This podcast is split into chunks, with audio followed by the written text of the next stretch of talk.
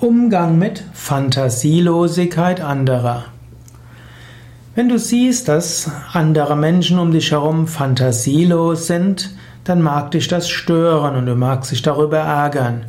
Es gibt Menschen, die sind sehr ruhig und es sind und manche dieser Menschen sind auch sehr beständig und sie beharren auf Regeln und Prozeduren und Vorgehensweisen.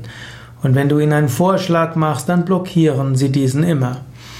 Du magst dich über diese Fantasielosigkeit aufregen du magst denken, so kann es nicht weitergehen.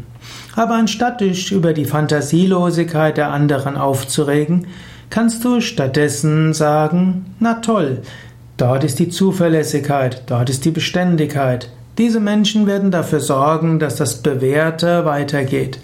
Ich selbst werde jetzt meine freien Fantasie freien Lauf lassen und ich werde schauen, wem ich meine fantastischen Projekte vorstellen kann.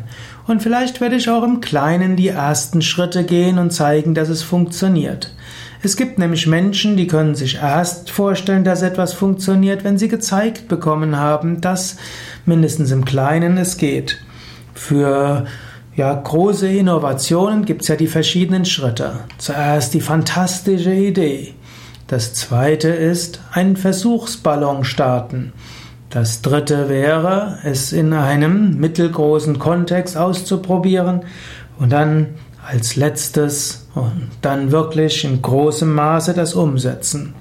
Es gibt Menschen, die haben große Fantasie und die sind bei dem ersten Schritt sehr gut. Und die beschweren sich dann, dass andere diese Fantasie nicht haben. Sie sollten lernen, den zweiten Schritt gleich zu gehen. Versuchsballon starten und zu schauen, bringt das etwas? Und wenn der zweite Schritt, eben der Versuchsballon, irgendwie etwas gezeigt hat, dann geht es weiter. Ich bin ja Yogalehrer und äh, Leiter von Yoga Vidya. Wir machen immer wieder Seminarprogramme. Und dann gibt es immer wieder Menschen, die tolle Ideen haben, fantastische Ideen, was wir noch alles tun sollten. Und diejenigen, die schon länger dabei sind, sagen manchmal, ja, das funktioniert bei uns wahrscheinlich nicht, das haben wir schon mal ausprobiert und so weiter. Und dann die mit den fantastischen Ideen sind dann manchmal auch frustriert. Was ich dann gerne sage, schauen wir doch, können wir einen Versuchsballon starten. Vielleicht kann irgendein Yoga Vidya Zentrum einen Workshop machen, einen drei Stunden Workshop zum Thema. Dann sieht man, ob es Leute interessiert. Oder wir drehen kurz ein Video drüber und schauen, wie viele Menschen schauen sich das Video an und veröffentlichen das Video auf Facebook. Wie viele Kommentare gibt es? Oder wir probieren mal hm, in der Küche etwas Neues, schauen, wie wirkt es im Kleinen. Bevor man etwas sehr Großes macht, ist es gut, Versuchsballons zu starten.